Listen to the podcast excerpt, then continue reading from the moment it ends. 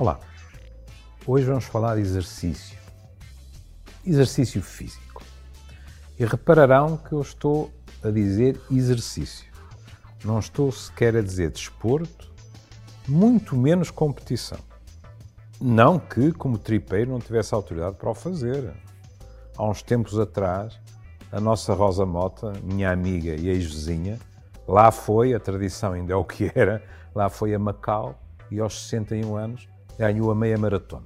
A diferença com os outros foi tão grande que ela acabou por competir com ela mesma e fazer menos dois minutos e meio do que tinha feito no ano anterior. Não, estou a falar de exercício puro e simples e das vantagens que ele acarreta. E são inúmeras. E em qualquer idade.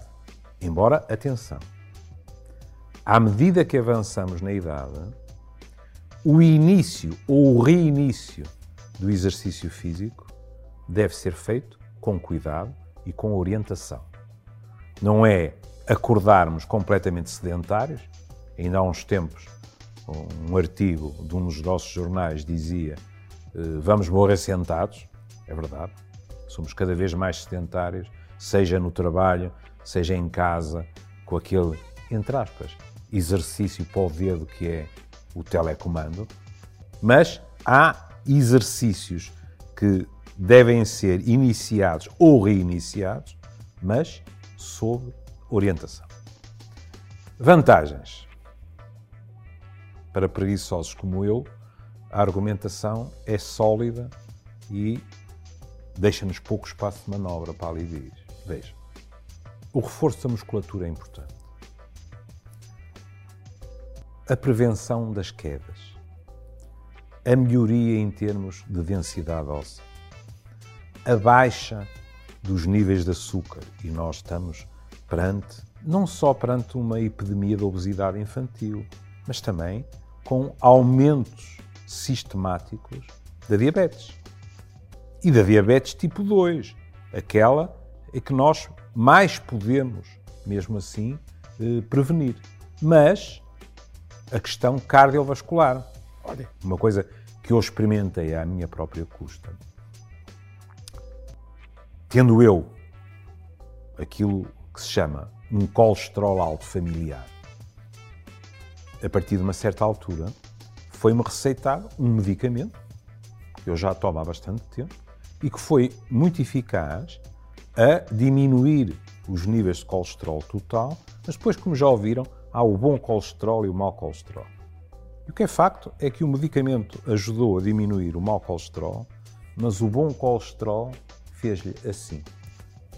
Perdoem o plebeísmo, esteve-se nas tintas.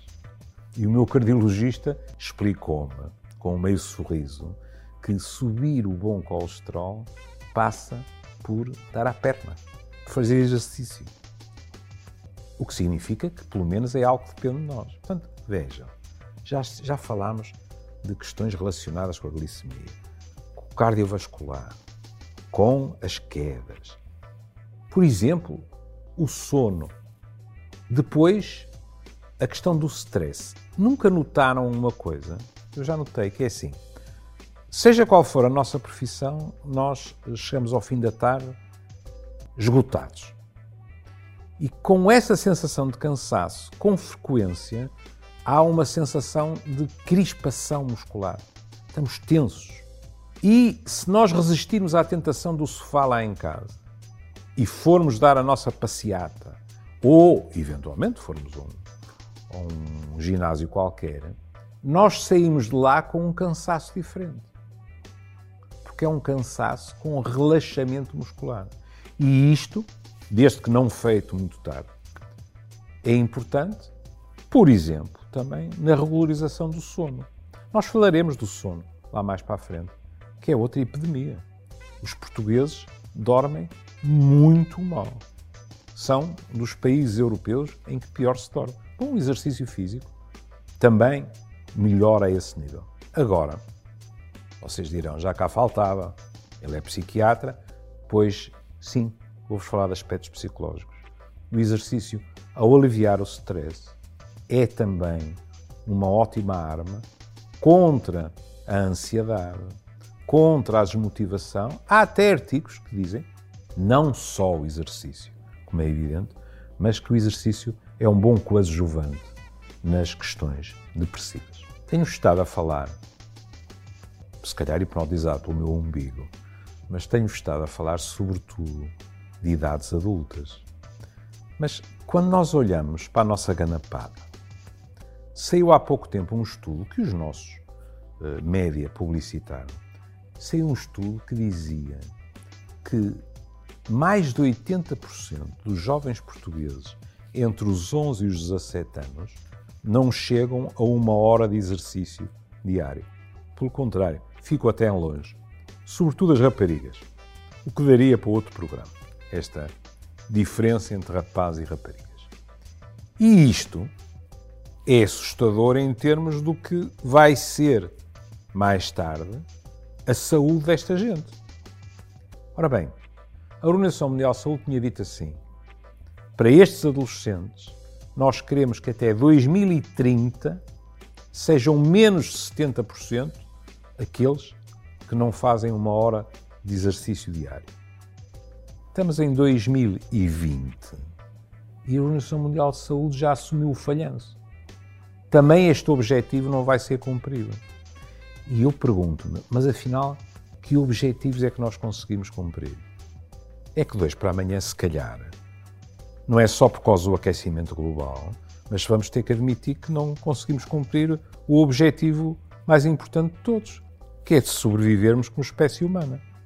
A seguir à palavra exercício, há um adjetivo que também vem a matar, que é mental. Um dia falaremos de como é importante mantermos-nos em movimento em termos psicológicos, mentais, para evitar o aparecimento de doenças que hoje em dia também se tornaram uma epidemia numa sociedade, como sabem, profundamente envelhecida. Mas isso são contas de outro rosário. Fiquem bem.